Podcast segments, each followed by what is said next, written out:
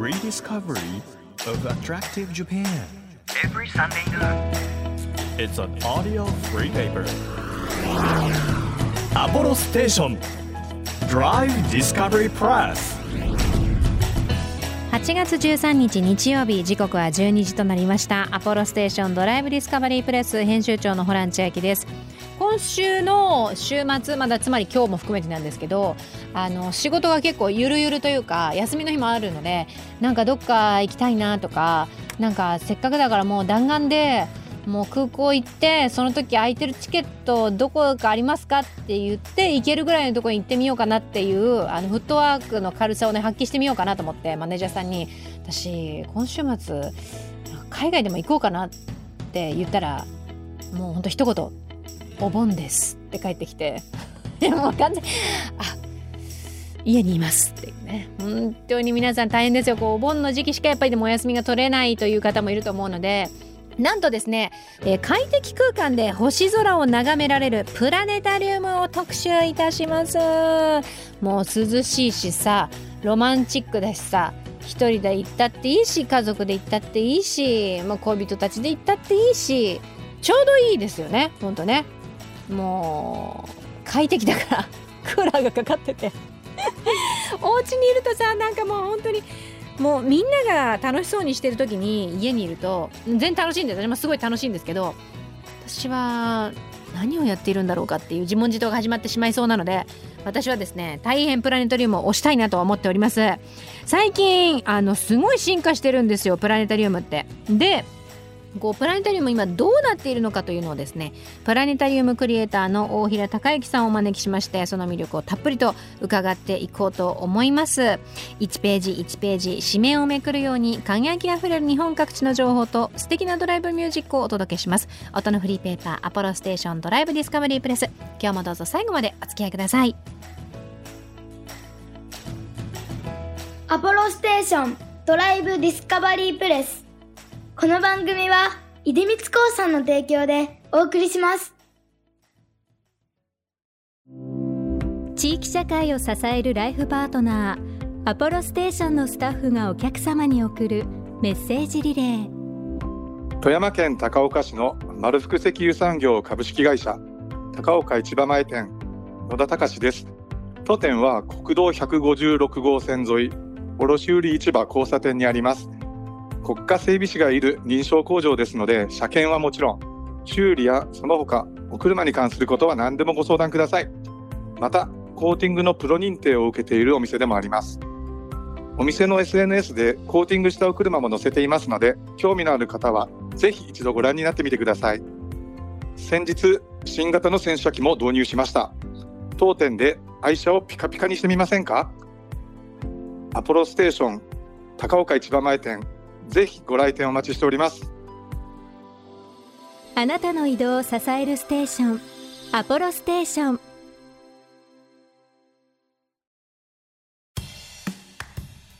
耳で聞くフリーペーパーアポロステーションドライブディスカバリープレス。改めまして編集長のホラン千秋です。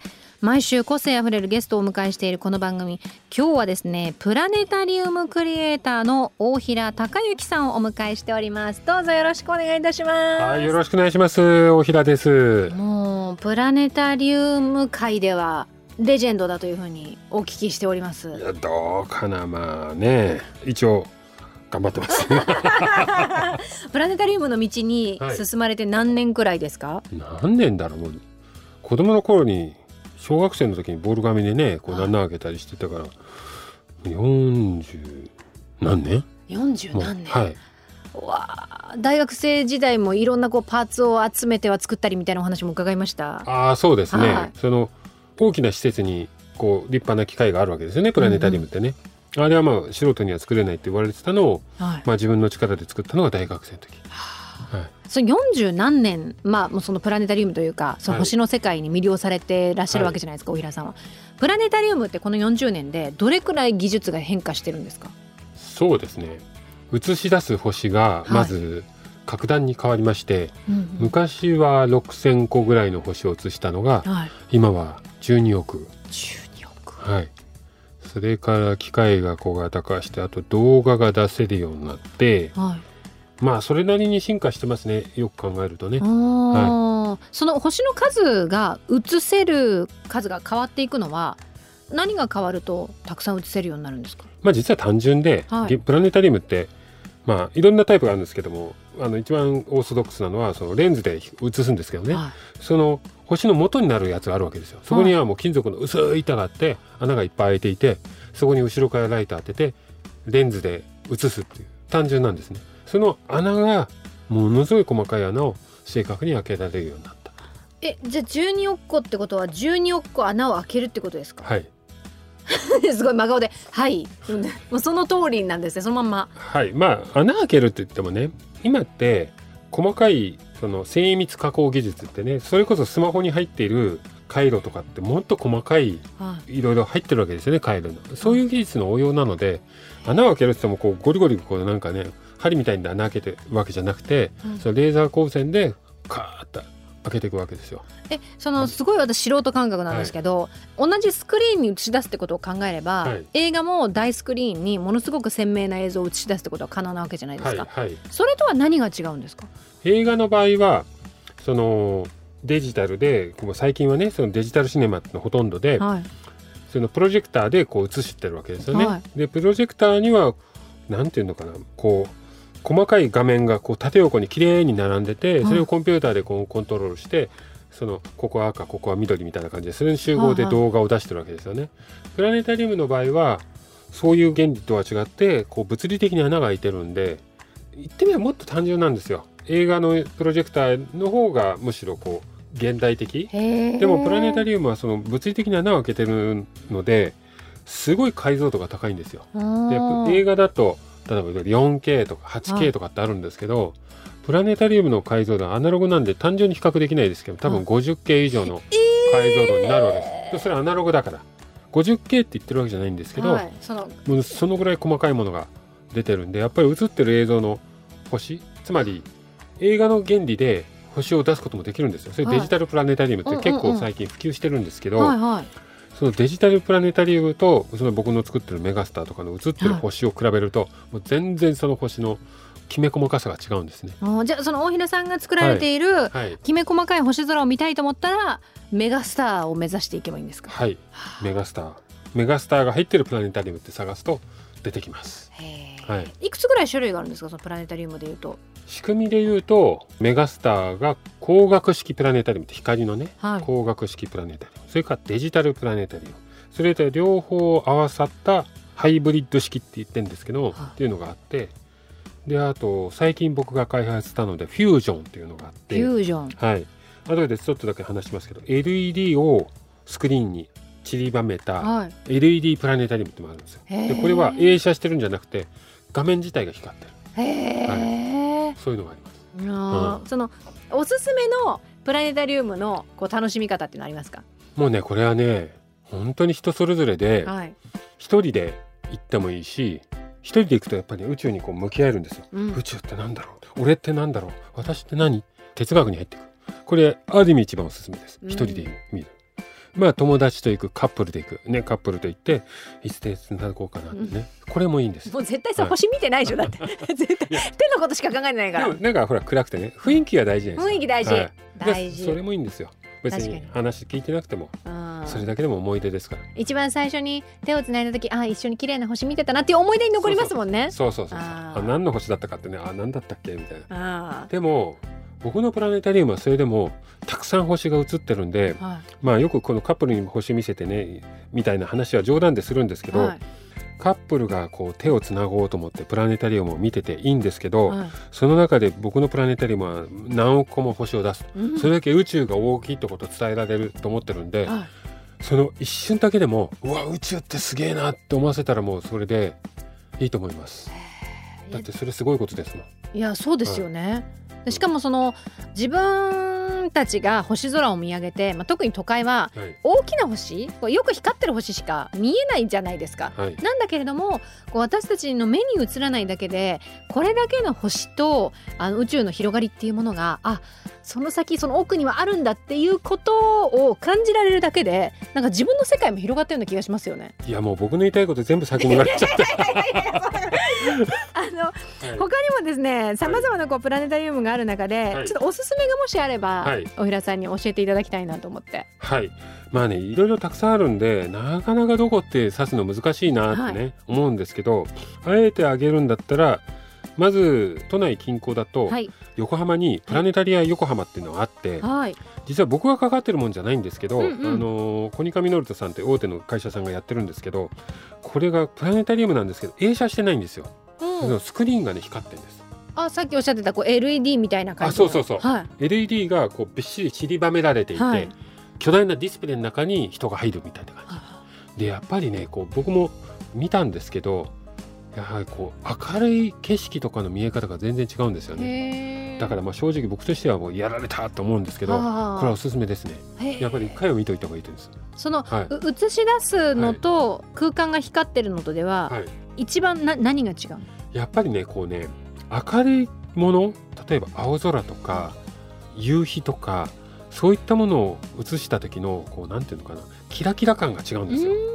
これでプロジェクターで明るいものを映すこともできるんですけどどうしてもこう映写すると光って跳ね返るんですよね。うんでなんていうのかなこう全体がちょっと薄明るくなっちゃって、うん印象が逆に薄くなっちゃうんですよ。うんそれはもうプラネタリウムの業界の中でずっと課題としてあってでみんな僕らも含めて苦労するとこなんですけどもその LED を自分で光らせるとその問題がほぼなくなるんですごく鮮明な印象です。ね。負けないくらいキラキラひこう発光してくれるからそうですね。あはー。い。強い光を出すのは得意ですね。はい。横浜にあるプラネタリア横浜、おすすめということで、はい。もう一つ何か？あとはね、愛知県の名古屋ですね。はい。名古屋市科学館ってあって、ここはまあ今となってはその何が特別かっていうとなかなかこううー今みたいなその LED みたいな最先端っていうわけではないんですけども、直径が35メートルっていう世界最大級の大きさで。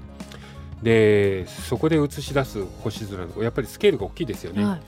で解説もしっかりしていてあとね座席がねいろんな方向を向けるようになってるんでプラネタリウムってこう大体席がどっちか向いてるんで、はい。こうあっち見てくださいって後ろ振り返ってみたりとかしてね結構疲れるんですけどそういう時にこういろんな方向を自由に向けるとかへなんかいろいろきめ細かく気配りされていて、はザ・プラネタリウムのこうど真ん中を進化させるとああなったみたいなね。いだからやっぱりプラネタリウムって何ぞやうん。って聞かれたらまず名古屋市科学館に行きなさいって感じなんですよ。ここから始めるのが良いだはいそうそうと。えーそれがあるとあと他のいろんな僕の作ってるフュージョンとか、はい。その LED プラネタリウムとかいろんなものがあるとより楽しめるよみたいな。ね、はあーでそこを基準に、はい。ぜひプラネタリウムの旅を進めてほしいということでい、すね。そうですね。はいでもさまざまなこうプログラムをはい。予定されてるわけじゃないですか。はいはい。毎回テーマっていうのはあるんですか？なんか。ありますね、はい。はい。ちょうど今開催している千葉県立現代産業科学館というところではい。上映しているメガスターフュージョンというねプラネタリウム。これ最新のプラネタリウムでおすすめです。はい。ぜひまあ都内からちょっと離れるんですけども、うんうん。千葉県市川市にある科学館ではい。そこで上映しているのが千葉の星巡りっていうね。うん。これは千葉県県政150周年という記念というところで、まあ、千葉県からの依頼を受けて作った作品なんですけど、はい。こういろんなところね例えばその犬吠埼の海辺で波がザワーってくるじゃないですか、はい。その波とか灯台の光とか周りの景色をもう完全再現してるんですよ。はいはだから星だけを見るんじゃなくて星と景色とかをこう完全にこう一緒に見ることができてい。で、まあ、それこそ電車がバーって走ってきてる田んぼにね星が映ってその電車の光も一緒に見えるとか、あんまりプラネタリウムじゃそういうのってやらないんですけど、はい。そういう景色と星の融合うん。ちょっと言葉でうまく言えないんですけどそれを今すごく僕は力入れてる分野ではい。それの一番のものが見られるんですね。でそれをうん。そのコンテンツを作るのは結構大変でっていう感じで、はいぜひ皆さんに見てほしいなと思います。うん、今はい、ねちょうどそのあのチラシ拝見してるんですけれども、星だけじゃなくてガスみたいなはい、そうですね。ね塵とかはいも綺麗にこう再現されてますし、はい、千葉だからこそのコンテンツになってるっていうことですね。工場夜景とかね、うん普通工場夜景と星とかってあんまり一緒にやらないんですよ。確かにどっちかですよね。はい、だって工場の明かりがあったら星見えないですそうですよね。でも工場の明かりがあって本当は見えないんだけどその夜空がね星は本当にこんなに光ってんだよとかね、あー。はい。それから例えば今横浜赤レンガ倉庫で赤レンガアートプラネタリウムというものも開催中だということなんですが、い、わゆるプラネタリウムじゃないところでも今こういう取り組みっていうのははい。結構あるんでしょうか？最近ね僕がよく力入れてる分野ですね、はい。その赤レンガ倉庫の場合はその丸いドームがないので、うん。最初ここで星を映そうって言った時にどうしようかと思ったんですけど上からプラネタリウムで釣ったんですよ。はい。そうすると床に星が映るんですで星の上を人が歩くそうするとこう映ってる星を例えば手に取ったりとか、え。ーこれ普通のプラネタリウムじゃできない。ね完全にロマンチックじゃないでえ、すか。うんいっぱい来るわけですよ。ねえ。浮かれた奴らが。私私が言ってるだけです。浮かれた人たちが。ねえすどうぞって感じなんですけど、はい、そうやってね来て。でも子供とかもね、うん。結構ね歩き回ってこう星とか見たりとかあと映像とかもね横浜の景色をもう超高解像度で映し出して、はいはい。観覧車とかもね本当に細かく映したりとか、まあ、そこら辺のなぜか星以外のことまでこだわってしまうみたいなところがあるんですけど、はい。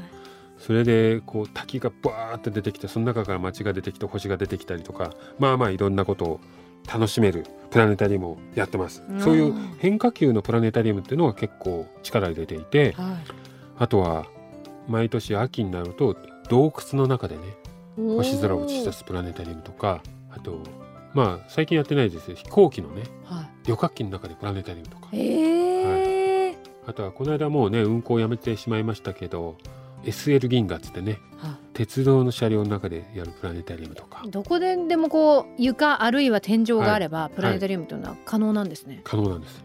はい。それでいろんな場所で星空を見てもらって、それこそ温泉とかもありますし、ホテルもあるし、いろんなところでとにかくそのプラネタリウムを見に行こうっていうことも大事なんですけど、うんそうじゃない。例えば温泉入りましたっていう時にプラネタリウム的なものがあると、あ、宇宙にはこんなに星があるんだっていうことをちらっとイメージできるわけですよね。うんでこれがすごく大事だなと思ってます。うんいや本当になんかあのプラネタリウムの話をしていたらまだまだこの広がりをですね私感じたいと思ってしまいまして、来週もぜひはい。お話を伺ってもよろしいでしょうか？はい、ぜひぜひ。はい、はい。そして来週も大平さんにお話を伺うんですけれどもそれまでこうもう星空が見たくてたまらないという方、えーぜひですね先ほどお話にもありましたプラネタリウム上映会千葉の星巡り、えー8月4日スタートで23日まで行われています。で今日はい。8月13日それから14日月曜日大平さんが現地に行かれてはい。解説もされるとはい。瞬間移動ですよもうこれそうですね。はい、ぜひ見に来てください。僕はね、ライブでその見どころをお話ししたいと思います。であのこちらは予約制ですので今現在これ空きがあれば行くことができるということなんですが当日でも皆さんもしあのお問い合わせなどなどしてみて空いていれば見ることができるということですのでぜひ予約お願いいたします。お願いします。ということで、では大平さんあのぜひ来週もはい。よろしくお願いいたします。はい、よろしくお願いします。東京 FM をキーステーションに JFN 全国38局ネットでお届けしているアポロステーションドライブディスカバリープレスお送りしたのはオフィシャルヒゲダンディズムでユニバースでした。Apollo Station Drive Discovery Press 地域社会を支えるライフパートナーアポロステーションのスタッフがお客様に送るメッセージリレー。長崎県島原市のアポロ鉱産株式会社ハーティック島原外交サービスステーション白津隆です。現在アポロステーションはそれぞれの町のさまざまなニーズにお応えするスマートよろずやを目指しています。島原外交の目の前にある当店では高齢のお客様も多い地域なのでスマートフォンの使い方がわからないという方が多くいらっしゃいます。そこで操作に不慣れなお客様へのサポートも全力で行っております。また当店ではレンタカーを取り扱っています。地元の方や観光客の方にもご利用いただいております。アポロステーションハーティック島原外交サービスステーションぜひご来店お待ちしております。あなたの移動を支えるステーション。アポロステーション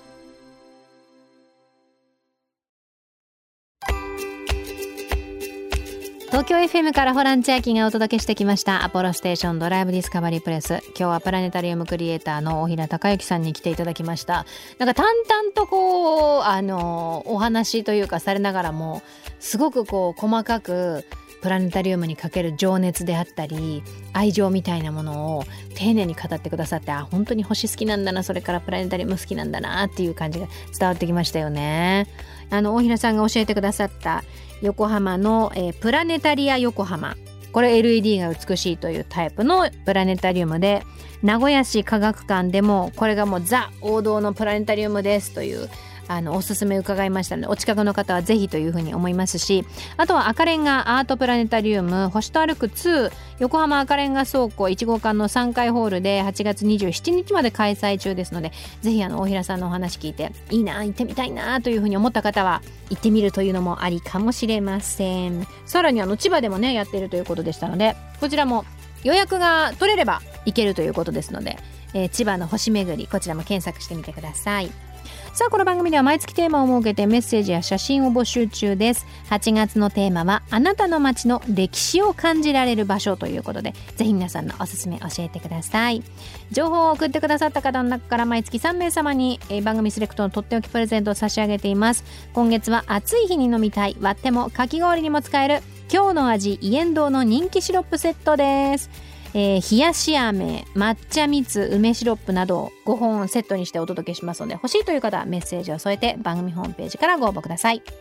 日本全国さまざまな場所にスポットを当てて日本の魅力を再発見していく耳で聞くフリーペーパーアポロステーションドライブディスカバリープレスプレンダリウムあの行けないという方はぜひ今夜ですね空を見上げてみるというのもいいかもしれません。天気が悪かったらあの外にはね出ないようにしてくださいね。ということでお相手は編集長のホラン千秋でした。また来週。アポロステーションドライブディスカバリープレス。この番組は出光興産の提供でお送りしました。